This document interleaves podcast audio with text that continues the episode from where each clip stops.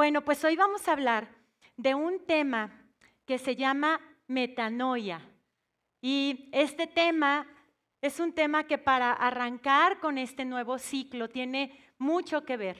Está totalmente alineado con esa palabra profética que Dios soltó a través de nuestra pastora, de Isabel. Hoy cuando llegamos en la mañana a orar, el grupo de líderes, yo me quedé con la piel chinita cuando veía cómo, cómo Isabel nos decía que Dios le había puesto para este nuevo año, que se iba a detonar esa inteligencia espiritual. Y, caray, pues de eso vamos a hablar hoy. Entonces me puse chinita porque dije, ¿cómo estamos hablando todos en el mismo espíritu? Nuestra pastora decía ahorita, pues ya no depende de Dios, de Dios ya dependió, Él ya quiso, ahora depende de cada uno de nosotros. Entonces, metanoia viene precisamente el significado, viene de transformar la mente. Y vamos a ver algo, ¿me ayudas, Asa, por favor? el significado de la palabra metanoia, decíamos, es transformar nuestra mente, de ahí viene.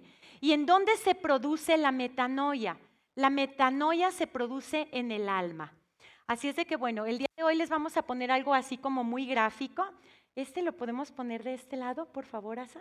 Muchas gracias. Fíjense, el apóstol Pablo, él en Primera de Tesalonicenses, ahí en el 5:23, él habla de cuál es una de las metas de todo cristiano, cuál es una de las metas que tiene Dios para cada uno de nosotros. Y esa meta es que nosotros logremos alinear nuestro espíritu, nuestra mente y nuestro cuerpo. Es decir, que podamos estar en estas tres instancias totalmente comunicados con Él. Asa, ¿crees que podamos subir un poquito la altura? Ah, ok, no, si no está bien. Yo así como para que quedaran al mismo nivel, pero ¿alcanzan a ver todos? Sí, ¿verdad? Se ve clarito, perfecto. Bueno, entonces, eh, en esta cita, él hablaba de cómo el propósito, uno de los propósitos de Dios es santificarnos en el espíritu, en la mente y en, en el cuerpo para ser hallados irreprensibles en la venida de nuestro Señor Jesucristo. Entonces, quiero decirles cómo estas tres instancias que vemos aquí, de las que estamos comprendidos todos los seres humanos, están totalmente alineadas, están, perdón, están totalmente interactivas, no alineadas, pero ese es el propósito de Dios, que lo estén, que lo estén a Él. Pero todo el tiempo están interactuando y desgraciadamente de pronto podemos ver cómo esta o esta instancia pues quieren estar como gobernando por sobre esta de acá, que es el espíritu. Entonces hoy vamos a hablar de lo que cada una de estas tres instancias hace y de lo importante que es el poder escuchar la voz de Dios para que se alineen. Cuando hablamos del el espíritu, por ejemplo, acá está el espíritu, Estamos hablando del asiento de la voz de Dios. El Espíritu te conecta con Dios. El Espíritu es en donde vive Dios. Y a su vez el Espíritu está conformado por tres cosas. Primeramente tenemos esto que tenemos aquí que es la comunión. La comunión es la que escucha directamente la voz de Dios. Ahora, ¿tú quieres conocer más de comunión? ¿Quieres experimentar más comunión con Dios? Adoración es la clave. La adoración nos conecta con la comunión. Luego tenemos la intuición. La intuición, ¿qué es? Ahorita vamos a irlas desglosando más, pero ahorita nada más así de manera rapidita una explicación. La intuición es en donde se asienta el Espíritu Santo, la unción. Por lo tanto, es el asiento del nuevo pacto. ¿Tú quieres conocer del nuevo pacto? Conoce más de intuición, hazle más caso a la intuición. Ahí está el nuevo pacto, ahí está Cristo, ahí está la verdad presente. Ahora, la tercera instancia es la conciencia. La conciencia es en donde está escrita, en, ya ves que decía por ahí, escribiré en sus mentes y en sus corazones mi ley. Ah, bueno, pues la conciencia es donde está escrita la ley. Esta es la que sabe lo que está bien y lo que está mal. Entonces, por un lado tenemos aquí el espíritu. Por otro lado tenemos a la mente. La mente también está conformada por tres instancias. La mente es en donde vive el yo. La mente es el asiento, el lugar del Dios, del yo, perdón.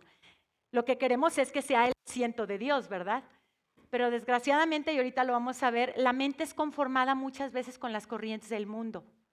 Pero hoy estamos aquí para aprender cómo desbaratar eso y hacer que sea el asiento de la mente de Dios. La, la mente la vamos a ir desglosando, pero les decía que también está integrada por tres partes. La primera, de la, parte, la primera parte de la mente son los pensamientos. Los pensamientos, y ahorita hablaremos más de ellos. La segunda parte de la mente son los sentimientos o emociones. Y la tercera parte de la mente, por eso es que la mente es el eje de todo el ser, es la voluntad. Y gracias a eso no somos autómatas. Gracias a eso no somos títeres de Dios. Gracias al libre albedrío, Dios nos deja que nosotros decidamos qué hacer. Él pone delante de nosotros la maldición y la, bendición y Él quiere que elijamos bien. La voluntad es la que se encarga. Y luego tenemos el cuerpo. En el cuerpo vemos por aquí que hay también dos partes. Fíjate, el cuerpo, decíamos, el espíritu es el asiento de Dios, es donde habita Dios. La mente es en donde habita el yo. El cuerpo es en donde habitan los sentidos. El cuerpo a su vez lo podemos nada más por razones de estudio, obviamente eh, todo esto decíamos que está interactuando, pero el cuerpo está comprendido también por dos instancias, las coyunturas y los tuétanos, bíblicamente así se les llama. En las coyunturas, ¿qué encontramos? Aquí encontramos todo el sistema locomotor, todo lo que es el, el sistema musculoesquelético, pero también encontramos en los tuétanos el sistema nervioso central operando ahí está relacionado con los sentidos. Todo lo que percibimos entra por aquí. Lo que vemos, lo que escuchamos, lo que sentimos, lo que experimentamos táctilmente, gustativamente, olfativamente, entra por allá. Pero todo esto pues se conecta al alma. El alma siempre recibe los estímulos del cuerpo y el cuerpo no se mueve si el alma no le da la orden. Pero ¿por dónde entró? Entró por aquí por la percepción. Entonces, bueno, esas son las tres instancias. El espíritu tiene una particularidad. Es el mismo para todos, cuando ya hemos recibido a Cristo. Ahorita vamos a hablar de esto un poquito. Pero el cuerpo y la mente hacen que tú seas único e irrepetible. No hay dos personas iguales a ti. Por más parecidas que sean, el cuerpo va a tener diferencias, tanto externa como internamente. La mente, uff, ni se diga, ¿verdad? Mi abuela decía, cada cabeza es un mundo. Entonces, aquí y aquí hay una gama inmensa de, variantes, pero el espíritu no se da por medida. Decía Juan el Bautista, hablando con los discípulos cuando llegaron y le dijeron, oye, allá anda uno que se dice que es el Hijo de Dios bautizando. Y en esa, en esa cita de Juan 3:34, él habla del Espíritu y dice, el que tiene la palabra de Dios es porque de Dios recibe, ¿verdad? Dios no da su Espíritu por medida. ¿Qué significa? Que el predicador que se te venga ahorita a la mente, el que tú quieras, si de pronto has visto predicadores de los más famosos de la historia, tiene el espíritu del mismo tamaño que tú y que yo o que una persona de la calle que acaba de recibir a Cristo como Señor y Salvador. El tamaño del espíritu es el mismo para todos. Él no lo da por a unos más, a otros menos. Es todo o nada. O estamos vivos en Él o estamos muertos sin Él, con un espíritu del mundo. Entonces, ¿en dónde está el problema si todos tenemos la misma medida? del Espíritu que nos da. El problema está aquí y el problema está acá. Que de pronto podemos ser hijos de Dios, renacidos de nuevo de una simiente incorruptible, hechos nueva creación, nueva criatura, pero con una mente y con un cuerpo carnales. Entonces hoy el tema es metanoia, cambia tu manera de pensar. ¿Okay? Esto fue así como una pequeña introducción. Por ahí en, alguna otra ocasión habíamos hablado en, otro, en otra prédica de la comunión, pero hoy toca su turno a la mente, aunque vamos a estar hablando del espíritu. Bueno, entonces, ya más o menos explicado esto como introducción, vamos a centrarnos ahorita en el alma. El alma es la parte sensorial, porque ahí está la mente. El alma es la parte emotiva, porque ahí están las emociones y los sentimientos. Y es la parte facultativa, porque ahí está la voluntad.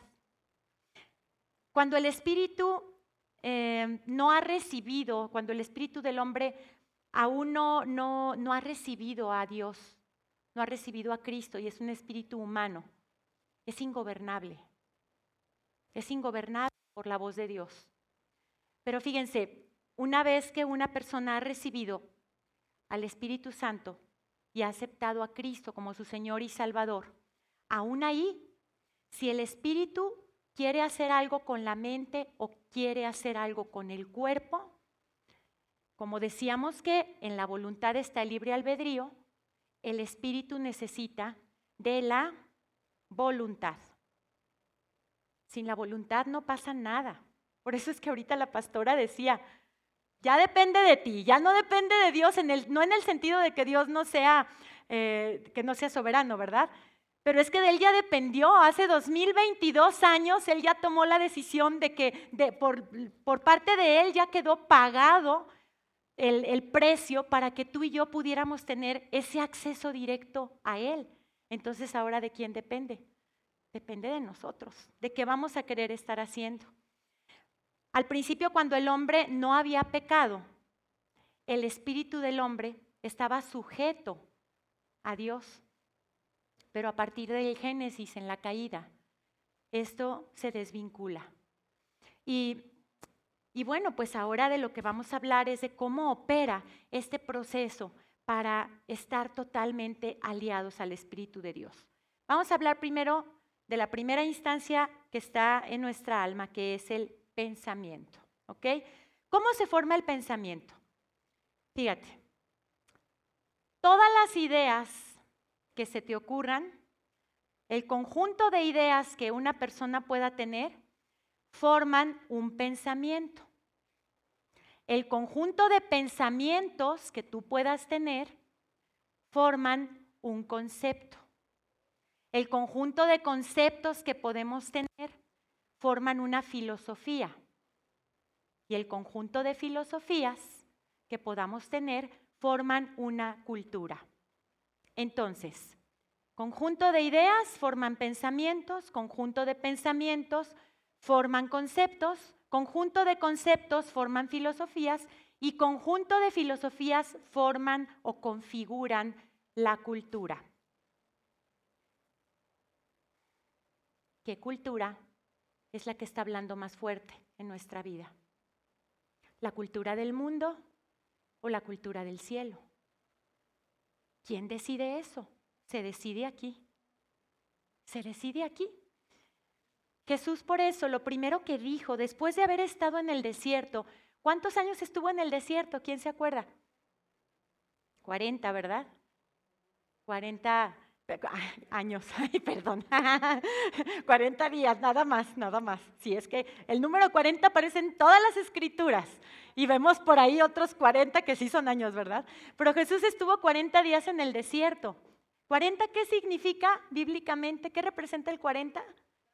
Trato, ¿verdad? Entonces el Espíritu Santo estuvo tratando con él. Lo primero que predicó Jesús cuando salió del desierto después de esos 40 días lo podemos encontrar en Mateo 4:17. ¿Y saben cuál es la palabra clave en esa cita? Les dijo, arrepiéntanse. Arrepiéntanse. Y la palabra arrepentirse, si la encontramos desde el origen del vocablo, significa, viene de metanoeo, que significa cambia tu manera de pensar. Cambia tus pensamientos. Si esta cita de Mateo 4:17 tú la buscas en la versión Dios habla hoy, vas a encontrar que dice, cambia tu manera de pensar y cambiará tu manera de vivir. ¿ok? En el vivir está el hablar, como decía Ketita, muy cierto. Entonces, cuando nosotros eh, recibimos esta exhortación de Jesús, no está hablando de que nos demos golpes de pecho, sí, me voy a arrepentir, me voy a, así como que a dar de látigos, no. Lo que nos está diciendo es, deja que tu mente tenga ese proceso de metanoeo, ¿ok? Para que cambiemos nuestros pensamientos y para que estos pensamientos que están configurados a la cultura del mundo, decíamos que la cultura se forma a través de qué? De las filosofías, ¿verdad? ¿Y las filosofías a través de qué? De los conceptos. ¿Y los conceptos a través de qué? de los pensamientos, ¿verdad? Entonces esa cultura del mundo con la que estábamos configurados, que hizo hábitos en el cuerpo, Jesús les estaba diciendo a todos cuando salió del desierto, cambien esta cultura y configúrenla a la cultura del cielo. Eso significa arrepentirse. Cambiar de dirección en nuestra forma, de nuestros pensamientos. Y aquí pasa algo bien curioso. A ver, déjenme ver en dónde quedó un basurero que traía por ahí. ¿No lo viste por ahí, Asita? Ah, por allá está. Muchas gracias. Ah, vamos, a, vamos a poner una, una metáfora aquí interesante. ¿Podemos poner el basurero aquí abajito, Asa, por favor? Muchas gracias. Fíjense, la mente puede ser un basurero o puede ser un receptáculo de información del cielo. Pero resulta que cuando nosotros estamos niños, muchas veces esa mente funciona como basurero, como basurero de una serie de etiquetas que nos ponen, de muchas cosas que escuchamos, que vemos, de muchas cosas que experimentamos. Ay, no, mi hijo, qué tonto eres. Bueno, ¿por qué no te pareciste a tus hermanos? Una etiqueta. Aguanten porque tiene que caer aquí, en la mente. Ahí está. Ay, no, mi hija, ya deberías de ponerte a dieta, ya no más. Qué gorda. Por eso luego a tus primas sí las invitan los muchachos a salir y a ti no. Ay, no, no, mi hijo, ¿de veras? Ay, pobrecito, pobrecito. Eres muy creativo, mi rey, cantas bien bonito, tocas bien bonito, pero no, para estudiar no, mi rey. Otra etiqueta. Todas las que se te ocurran. ¿No eres suficiente? No eres capaz, no estás a la altura, nunca vas a salir de pobre, nunca vas a tener lo que tú quisieras, eso déjalo para otros, aterriza, pon los pies sobre la tierra, no andes volando, ya, acepta tu realidad. Todo lo que se te ocurra puede llegar a caer ahí. Por eso es que la mente tiene que ser renovada, porque desde pequeños está siendo bombardeada. Ahora sí, ya tenemos a Cristo, no necesitamos una liberación, lo que necesitamos es una renovación de conciencia. Lo que necesitamos es una renovación de pensamiento. Una mente negativa nunca nos va a permitir tener una vida positiva. Por eso Pablo les decía a los romanos, en Romanos 12.2, a ver, la primera persona que se levante y grite, ¿qué dice Romanos 12.2? Vamos, vamos, anímense. Florecita, sí, sí, sí. ¿Cómo, cómo, cómo? ¿No se oye? Luzma, pero párate ahí, volteate para allá. Sí, sí, sí. Ah, ah, jeje. bueno, está bien. Es que ahí se me olvidó ponerme de acuerdo con Marco para decirle, Marco, no la pongas hasta que Luzma la repita. está bueno eso. Pero fíjate, dice, no te conformes a este siglo, Nada más al siglo XXI, no hombre, está hablando de no conformarnos a lo que hay en este mundo, a lo que este mundo crea como cultura. Dice, sino transfórmate, ojo, transfórmate. La palabra transfórmate viene de metamorfos, que significa cambia de manera de pensar. Entonces dice, renueva tu entendimiento, renueva tu entendimiento. Oigan, hace ratito cometí un error y ahorita me está cayendo el 20. La versión que en Dios habla hoy dice, cambia tu manera de pensar y cambiará tu manera de vivir, es esta. Romanos 12.2. No la otra que les di de Juan, perdón, me disculpo con ustedes. ¿eh? Es que estoy tan emocionada de estar aquí que de pronto se me cruzan los cables. Entonces, para cambiar nuestra manera de pensar, ¿qué necesitamos? Estamos hablando los pensamientos. Fíjense ustedes aquí que hay otras dos instancias en, el alma, pero si queremos cambiar los pensamientos, no podemos acudir a estas otras dos instancias. Necesitamos acudir. ¿En cuál de estas tres decíamos que está sentada la unción y el nuevo pacto?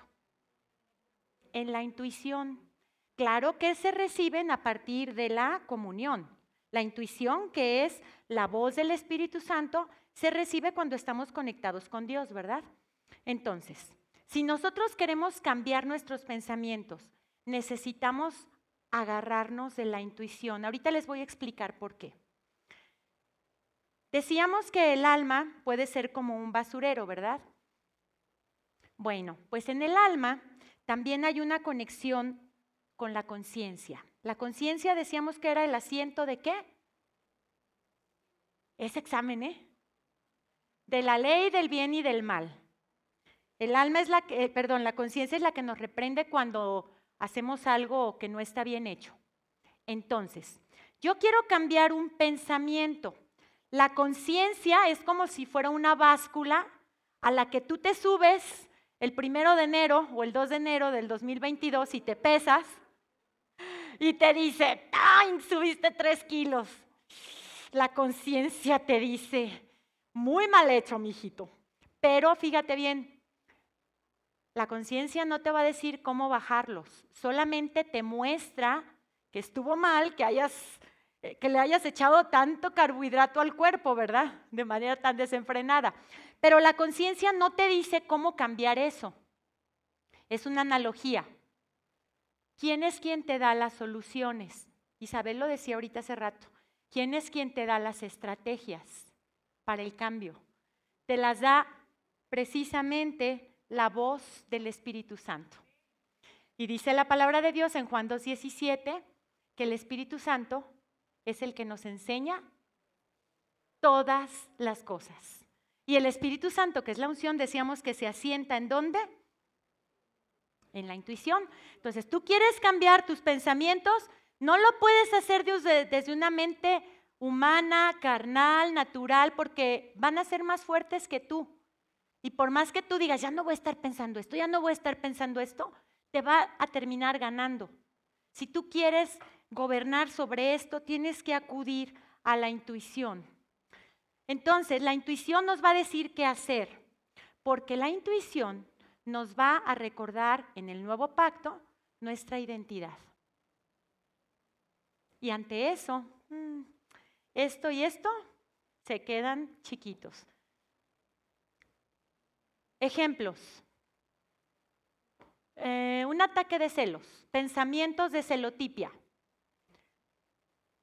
¿Qué vamos a hacer si llegan estos pensamientos al alma? Y estamos escuchando la voz de, del cuerpo. Los sentidos espirituales están percibiendo cosas que reafirman mis ideas irracionales de que me están poniendo el cuerno y entonces me voy a enojar más y entonces les voy a dar carácter de verdad y entonces mi historia ya fue la historia y cuando la otra persona llega ya ni siquiera le pregunto. Ya la invadido, la acuso, la mando a la bañera o lo mando a la bañera, le aplico la ley del hielo y todo lo demás que se les ocurra, que les han contado que pasa cuando una persona experimenta celos. Eso pasa cuando los pensamientos están escuchando la voz de los sentidos. Pero ¿qué pasa si en ese momento, ante esos ataques en los pensamientos, yo decido entrar en comunión con Dios y entonces la intuición me va a recordar mi identidad. Lo que va a pasar es que voy a experimentar paz. Haiga sido como haya sido, como diría mi abuela, ¿verdad? sea o no sea, yo voy a experimentar paz. Y eso es un regalo que viene del cielo que nadie me lo va a quitar. Ya después averiguaré, confrontaré, hablaré eh, con la inteligencia espiritual, pero por lo pronto voy a tener paz. Y no voy a andar ahí como, como dice el dicho, como perro enyerbado, bien intenso, bien ardilla, bien, bien amargadéis, haciéndole la vida imposible a la gente. Entonces, ¿qué vamos a hacer con los pensamientos? Llega de pronto otra serie de pensamientos, ¿verdad? Sí, pornografía, sí, pornografía. Y luego esos pensamientos se están haciendo mancuerna con la voz de la carne y entonces empiezo a experimentar sensaciones, empiezo a experimentar deseos, estos incentivan esos pensamientos, pero ¿qué pasa si yo en ese momento entro en comunión con Dios? Y eso puede ser en cuestión de segundos, porque Él ya está aquí, no tengo que hacer todo un acto religioso. Es simplemente que yo diga, a ver, ¿qué onda? ¿Qué me está diciendo ahorita Espíritu Santo? Y entonces Espíritu Santo me recuerda mi identidad. ¿Y qué pasa? En ese momento pone otra serie de pensamientos de, oye, estás a punto de perder minutos valiosos de tu vida en tonterías en lugar de aplicarlos a ese proyecto en el que estás trabajando y que tienes que mandar en, en un rato más y que te va a hacer que tu economía cambie en este año te recuerda, te pone en otras cosas, te distrae de lo malo. Decíamos, la conciencia nomás te va a decir, no, esos pensamientos están mal, pero la intuición te va a dar la, estrategia, te va a dar la solución. Pensamientos de subestimación. De pronto puedes llegar a tu mente, no, sí, es que tiene una semana bien raro conmigo. Tiene una semana, ¿no te has fijado? No me mantiene la, la mirada. Y y yo no sé, es que yo pienso que ella no quiere que yo continúe aquí en la empresa. No ha tenido el valor para decirme, porque pues sí, como, como soy familiar, pero lo más seguro es que yo ya sea una carga. Pensamientos de subestimación, no valgo, no soy suficiente. Se alían con el cuerpo, mira, van a hacer que te dé depresión o que te den ataques de ansiedad que se empiecen a segregar en, el interior de tu organismo, las glándulas suprarrenales van a empezar a mandar chutazos de cortisol y te vas a desequilibrar totalmente. Después no vas a saber ni por qué te sentías cansado, o por qué sentías taquicardias, o por qué llegaron esos trastornos de sueño, o trastornos alimenticios, o por qué llegaron de pronto esos tics si nunca habías tenido tics, o por qué de pronto se te empezaban a olvidar cosas, o no podías concentrarte, o no podías estudiar, o aunque leyeras y leyeras, nada se te pegaba, pues claro, el cerebro está en esta zona, bueno, Adriana aquí es doctora, ella nos puede confirmar estas cosas, pero a nivel del lóbulo parietal empieza a haber por exceso de cortisol un ataque al cuerpo que hace que muchas de tus cosas que funcionaban bien, pues ya no funcionen bien. Entonces, ¿con qué voz yo me estoy aliando? ¿O con qué área de mi ser me estoy aliando? Mis pensamientos tienen que estarse aliando de este lado. Si yo cuando empiezo a tener esas impresiones que los sentidos me dan de que nadie me quiere, todos me odian y esas cosas, ¿verdad? Si en ese momento yo me conecto con el Espíritu, la unción me va a recordar que yo valgo la sangre de Cristo y tú también. Y me va a quitar de tonterías. ¿Cuántas veces los seres humanos sufrimos más por cosas imaginarias que por cosas reales? Pero ¿sabes qué? Para la mente no hay diferencia entre lo que es real y lo que es imaginario. Si lo piensas, existe. Desgraciadamente así es. Y cuando pensamos en lo malo, lo malo existe para mí. Pues mejor pienso en lo bueno, para que existe, para que exista, ¿verdad? Para que cobre vida, porque desde la eternidad lo bueno ya existe. Entonces, Filipenses 2.5, una cita poderosísima. Cuando a mí me cayó el 20 de lo que dice aquí Pablo a los filipenses en esta cita, dije, wow. Dice, haya pues en vosotros este, ¿qué dice ahí? Sentir que hubo también en Cristo Jesús. La palabra sentir se refiere, viene de un vocablo que es, que es froneo del griego froneo.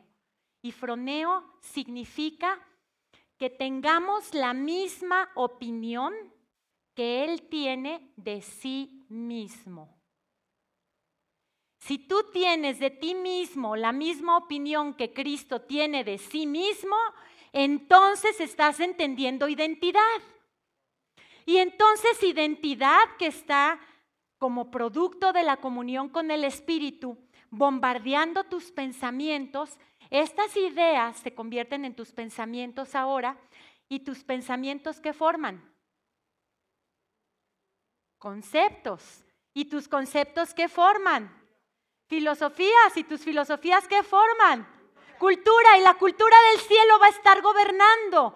Y entonces aquí es en donde yo, mi mente, ya no es el asiento de una inteligencia racional, sino de una inteligencia espiritual. Y en ese momento de explosión, de dunamis, de metanoeo, de metanoia, es cuando yo estoy reinando en vida. Y a eso fuimos llamados. Santiago 1.20 dice, porque la ira del hombre no obra la justicia de Dios. ¿Por qué les digo esta cita? Bueno, pues porque en el alma no solamente hay pensamientos, también hay emociones. Y aquí en esta cita habla de una, de una emoción negativa. ¿Emocionarse es malo? No, si nuestras emociones se sujetan al espíritu. Jesús se airó, ¿sí? Se airó con los judíos, ¿no? Cuando andaban ahí haciendo tanta cosa con los fariseos. Jesús lloró, y se deprimió. Hasta tuvo un proceso de matidrosis en el, en el huerto. Hematidrosis, cuando hay una dilatación de vasos capilares y se suda sangre. Jesús em, se compadeció, no se compadeció de María y de Marta cuando Lázaro murió y hasta lloró con ellas porque empatizó. Jesús se desesperó con sus discípulos, no hasta les dijo, ay generación incrédula, ¿hasta cuándo, verdad? Los voy a tener que estar soportando, no pueden echar fuera un chamuco, ¿cómo es posible? Jesús tuvo emociones, sí, pero cuando tus emociones tienen un propósito divino y están alineadas con el Espíritu, entonces esto va a ser poderoso. El problema es cuando dejamos que las emociones se estén aliando con las sensaciones que recoge el mundo o con las impresiones que recoge el alma. ¿Cuántas emociones hay? Miren, según la inteligencia emocional, el último dato es que tenemos 364 emociones. ¿Tú quieres aprender a dominarte más? No lo hagas desde aquí. Esas emociones, ese abanico, Él las creó. Y si Él las creó, tienen un propósito. Usémoslas con el propósito santo. Entonces, las emociones son el vehículo por el cual el, espíritu se expresa. Por eso Dios las creó. Si no hubiera emociones, seríamos autómatas. Dios necesita de tus emociones para movilizarte a tener acciones, sí, por eso las creó.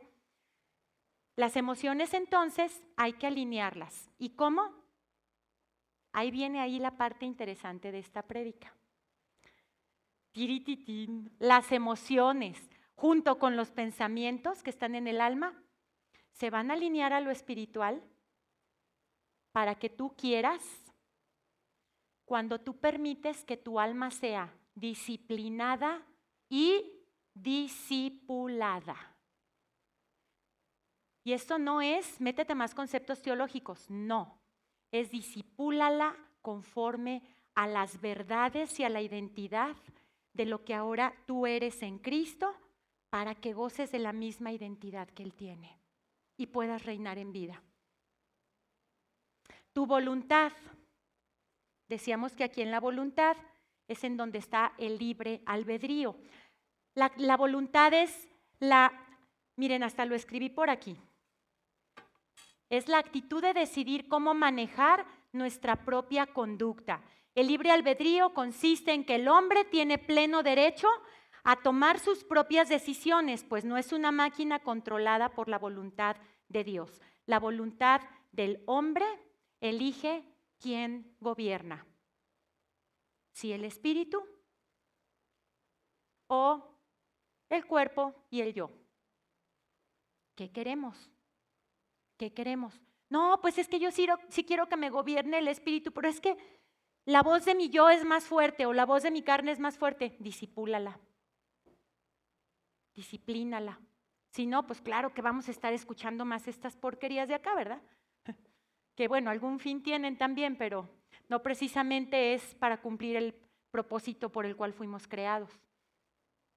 Entonces, una, un alma humilde es un alma que en su voluntad está cediéndole el control y el gobierno a la voz del Espíritu. Un alma rebelde y altiva es ingobernable y Dios no va a violar tu voluntad. Así es de que si en ti de pronto hay algo de soberbia y ha habido momentos en donde tu intuición te ha estado dando dirección y no le has hecho caso, hoy es momento de que te arrepientas. Jesús cuando dijo arrepiéntanse, acuérdense lo que decíamos que significaba, es que tengan el mismo concepto de sí mismos que yo tengo de mí mismo. O sea, escucha tu identidad. Escucha tu identidad y déjate alinear, déjate gobernar por la voz de Espíritu Santo. Dice la palabra en Santiago 4:6 que Dios resiste a los soberbios, pero ¿qué hace con los humildes? Da gracia, o sea, se da Él. Él es la gracia. Dice la palabra en el Salmo 48, David lo decía, me deleito en hacer tu voluntad, Dios mío, tu ley está dentro de mi corazón. Tu ley, decíamos que la ley está escrita aquí, ¿verdad? En la conciencia. Pero ahora necesitamos conectarnos con la unción. Si hay orgullo, el alma significa que no ha sido discipulada. Si arrancando este año todavía traes gente cargando, si empezando este año todavía traes asuntos pendientes cargando, si empezando este año todavía traes resentimientos cargando, es que hay orgullo. Y esta palabra de hoy te está exhortando, te está sacudiendo para que decidas hoy optar por la humildad. No, pero es que si lo perdono me va a volver a ver la cara. Espérate, no lo perdonas para hacerle el favor a él. Lo, lo perdonas porque quieres ser libre tú.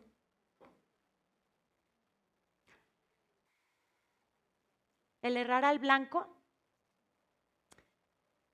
Adán lo experimentó cuando decidió no comer del árbol de la vida. Él comió del único árbol que en el huerto estaba reservado para que de ahí no se comiera, el árbol de la ciencia del bien y del mal. Este mundo, esos árboles son figurativos, este mundo nos ha puesto un montón de árboles de la ciencia del bien y del mal. Y muchas veces hemos decidido comer de esos árboles. Hoy Él te está exhortando a que comas del árbol de la vida, que comas de Cristo, que comas de Él.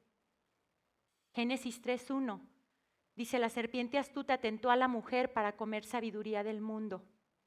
La serpiente siempre va a estar tratando de inyectar en la mente conceptos que luego se hagan filosofías y que luego se hagan culturas, que separen al hombre de su origen, que lo desconecten de su casa, que rompan ese vínculo, ese cordón umbilical que nunca se debió de romper. La, la serpiente siempre quiere estar haciendo eso. Gracias a Dios que hace 2022 años nos mandó a Jesús para que ese cordón que se había roto se volviera a restaurar.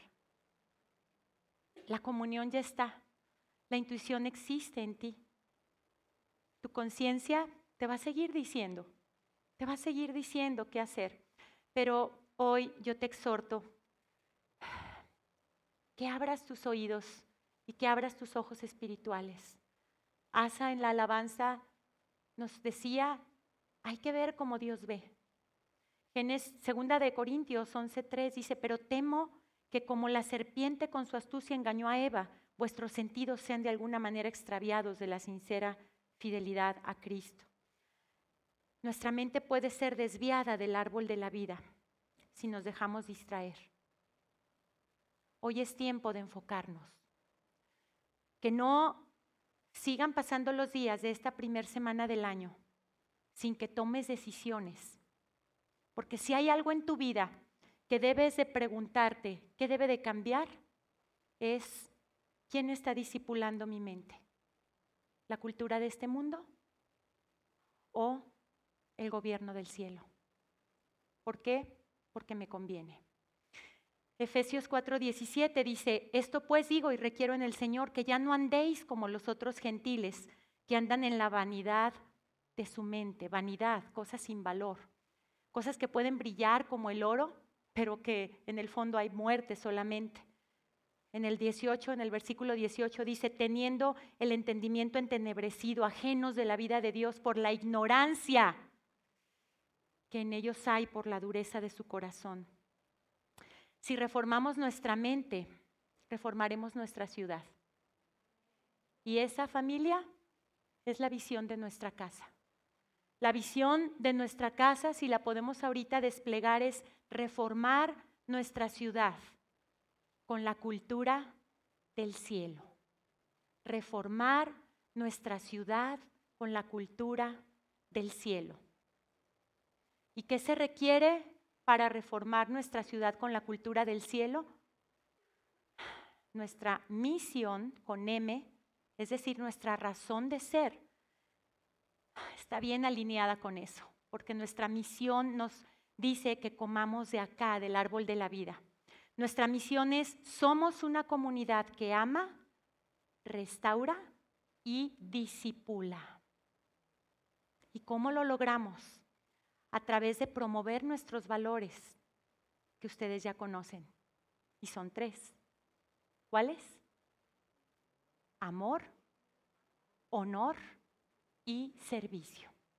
Así es de que tenemos muchas cosas en casa para ti. Y no queremos que empieces este nuevo año pasándolas por alto o, estimándolas en poco. Nuestra casa tiene tres niveles de discipulado, aún para quienes no están sirviendo en esta congregación. Tenemos, por ejemplo, el primer nivel de discipulado, al que le llamamos eh, Escuela 180. La Escuela 180, digamos que son los rudimentos y después, terminando, tenemos un segundo nivel de discipulado que le llamamos roots. Si podemos poner la siguiente imagen, Marco, por favor. Y nuestro tercer nivel de discipulado es escuela de embajadores. Aparte de esos tres niveles de discipulado, hay otro discipulado semana a semana en línea, los lunes y los viernes, para los 85 voluntarios que hoy por hoy servimos en esta casa. Muchos de nosotros eh, tenemos diferentes funciones, algunos en alabanza, otros están recibiendo a los que llegan, otros están yendo a predicar a grupos conecta, otros cuidan a los niños, otros están en redes, etc. Pero este discipulado de semana a semana también es importante. Entonces, que este 2022 tu argumento no sea, voy a hacerle un campito a las cosas de Dios en mi agenda para empezar un discipulado. No. Que tu conclusión sea, este 2022, quiero entrar y ser parte de la gloriosa, maravillosa, extraordinaria agenda del cielo. Porque ya me cansé de ser infructífero, ya me cansé de trabajar y trabajar y trabajar y cansarme y no ver que me desatasco de esta zona. Y ahora quiero finalmente darle la oportunidad a Dios a que resuelva en instantes a través de su inteligencia espiritual eso que humanamente me he estado cansando tanto en resolver y que nunca lo voy a poder resolver o si lo resuelvo, nunca va a ser con la efectividad de las estrategias que Él me quiere dar. Te queremos invitar a que lo medites. Cierra tus ojos ahí. Cierra tus ojos y quiero empezar a cerrar con esta impartición. Papá, te damos gracias porque con este nuevo año nos estás dando la, la, la posibilidad, la oportunidad de incursionar en nuevos procesos, papá. Gracias porque tu Espíritu Santo en este momento nos está incomodando para que no nos conformemos a este siglo. Oh, Yo declaro que en este momento está habiendo un rompimiento de egos. Oh, Rabaja Santa Tai. Que ahorita en este momento el yo está quebrantándose. Oh, Shara Baja Santa Tai. y que tú estás voluntariamente decidiendo alinear tus decisiones a las decisiones del cielo y no a tu propia voluntad. Oh, Declaro que en este momento está habiendo una transformación de adentro hacia afuera, no motivada por una prédica, no motivada por presión, no motivada por ninguna ganancia, premio, estatus, sino motivada por un espíritu vivificante que hoy ha decidido hacer un dunamis en tu ser. Oh, ya, sa, Yo declaro que en este momento creencias limitantes que habían sido depositadas en ese basurero de la mente, oh, son rotas en el nombre de Jesús. Oh. Y en este momento declaro que se está viniendo esa imagen a tu mente que hoy quiere ser quebrantada. Oh, Shantataya, Siri, Hasataya, Shai. Espíritu Santo, revela. Revela información. Revela información que estaba olvidada, oh y que desde lo profundo del ser, desde el inconsciente, estaba operando para mantener ataduras, oh Shantatata, revela, revela, revela, oh Shara Hasatai, oh Hassan, y da la estrategia, oh Shi Tatai, que tu nuevo pacto gobierne en este momento Oh, Santa Tai Tai Shihasai. Revela cuáles son esas nuevas creencias del cielo con respecto a esas cosas que ahorita estás recordando y que no son casualidad. La intuición tiene una voz. Oh, Shanta Ta Ta Ta. Oh, Shara Hasai. Veo a una niña ahí, una niña en el piso llorando muchos años atrás. Oh, Shata Ta Ta Ta. Pensando cómo hacer para que sus padres no la abandonaran. Oh, Shanta Ta Ta Ta y empezando a arguir una serie de estrategias incorrectas, de buscar atención y de sentirse infalible, que no se equivocaba para ser aceptada. Y hoy en día es intratable hablar con ella porque siempre tiene la razón según ella. Oh, ta, ta, ta. Veo como ahorita ese ego se está rompiendo, se está quebrantando. Oh, shara, Oh, Jacinta, ta. Y veo un hombre al que le hicieron creer que era el rey del universo desde que era chiquito. Oh, Shanta, ta. Oh, Jacita, ta. Y creció creyendo que él tenía derecho a que todo girara a su alrededor. Oh, Shanta, ta, ta, ta. Veo un hombre en el que en este momento se está rompiendo, se está quebrantando una imagen de ego, oh shaha satata, y que deja de verse y de considerarse a sí mismo para darse cuenta que hay mucho más allá del yo. Oh santa taya Gracias Espíritu Santo, porque sé que vas a seguir revelando cosas del cielo. Oh Hashintata, porque hoy nuestros pensamientos son tus pensamientos y porque hoy decidimos a través de nuestra voluntad que sea tu mente, Cristo, la que gobierne nuestra vida. En el nombre de Jesús. Amén. Dale un fuerte aplauso a Espíritu Santo. Él es bueno. A ver, un grito de júbilo,